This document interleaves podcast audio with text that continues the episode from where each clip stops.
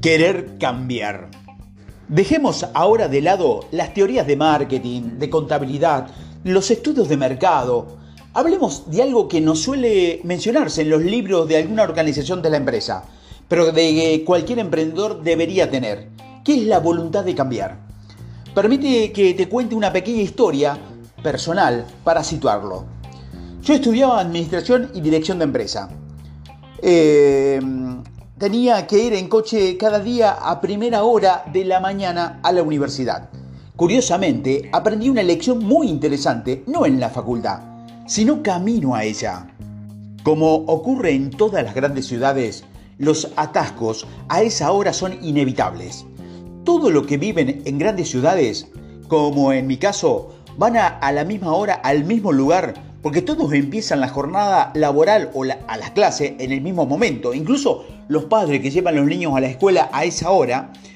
Estaba yo en pleno atasco en la autopista, desplazándome a base de divertidas paradas de dos minutos cada 10 metros, rodados de cientos de autos que hacían lo mismo que yo, cuando tuve una revelación. No quería hacerlo nunca más.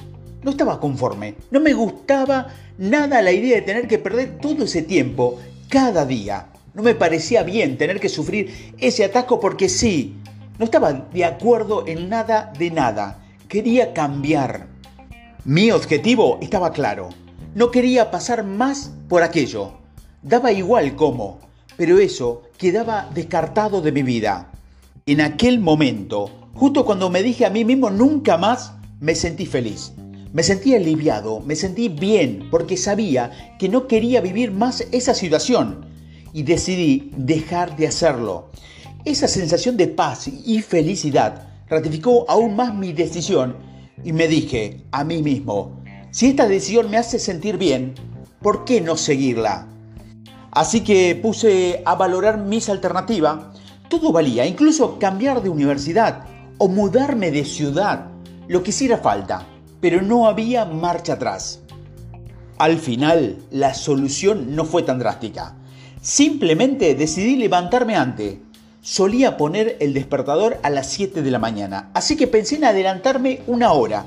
Pues de hecho, una hora y 5 minutos antes, a las 5 y 55, así tenía 5 minutos extra para remolonear un poco más en la cama y a las 6 en pie salir.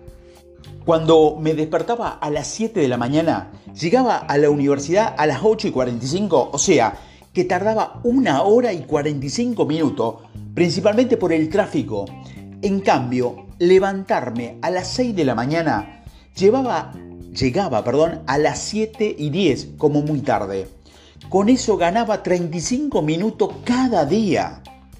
Y la pregunta era, ¿qué demonio hacía yo a las 7 y 10 en la universidad? Si las clases empezaban a las 9? Fácil, empezar a estudiar. Me iba a la cafetería, que abría a las 7 de la mañana, me tomaba un café, de lo más tranquilo, solo y relajado, y leía los apuntes o repasaba las lecciones. Fíjate cómo cambió el panorama. De estar metido cada día en un atasco de una hora, llegar justo a tiempo, no encontrar sitio para aparcar y empezar la jornada con estrés, pasé a llegar mucho más temprano, sin atasco, aparcando en primera fila y con el tiempo de sobra para preparar la jornada y repasar lo anterior. Quise cambiar y lo hice. Ojo, no fue fácil, no fue gratuito, me costó.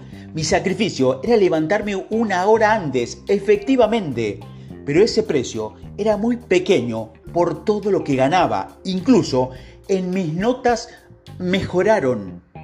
¿Y qué pretendo decirte con esta batalla que he ganado? Que quien algo quiere, algo le cuesta, pero si querés tener éxito en algo, necesitas determinación, necesitas querer, porque si sin espíritu, sin fuerza, sin gana, no vamos a hacer nada bueno. Querer hacer algo siempre tiene un precio. La determinación es cara, pero cuando tienes una revelación, debes fijar el objetivo e ir por todo. O cuando una última batalla sea breve, debes ir por todo. En mi universidad hay una bolsa de trabajo muy potente que en los últimos años de carrera te facilita, te facilita, perdón, todos los trámites para hacer práctica en la empresa y encontrar una salida laboral. Así que me apunté y ahí empecé. Hice una entrevista de trabajo, solo una, la recuerdo perfectamente.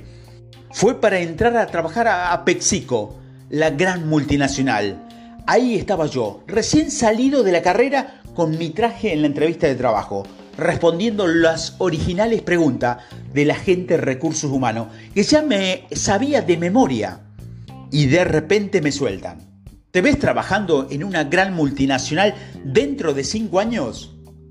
Evidentemente, conocía la respuesta oficial, lo que tenía que responder para que me aceptaran y todo eso pero la misma revelación que había tenido en el atasco pasó por mi mente otra vez. En esta ocasión no estaba rodeado de coche atascado, sino de gente en despacho, casi con seguridad. Esa mañana había pasado por un atasco, pero la situación era la misma.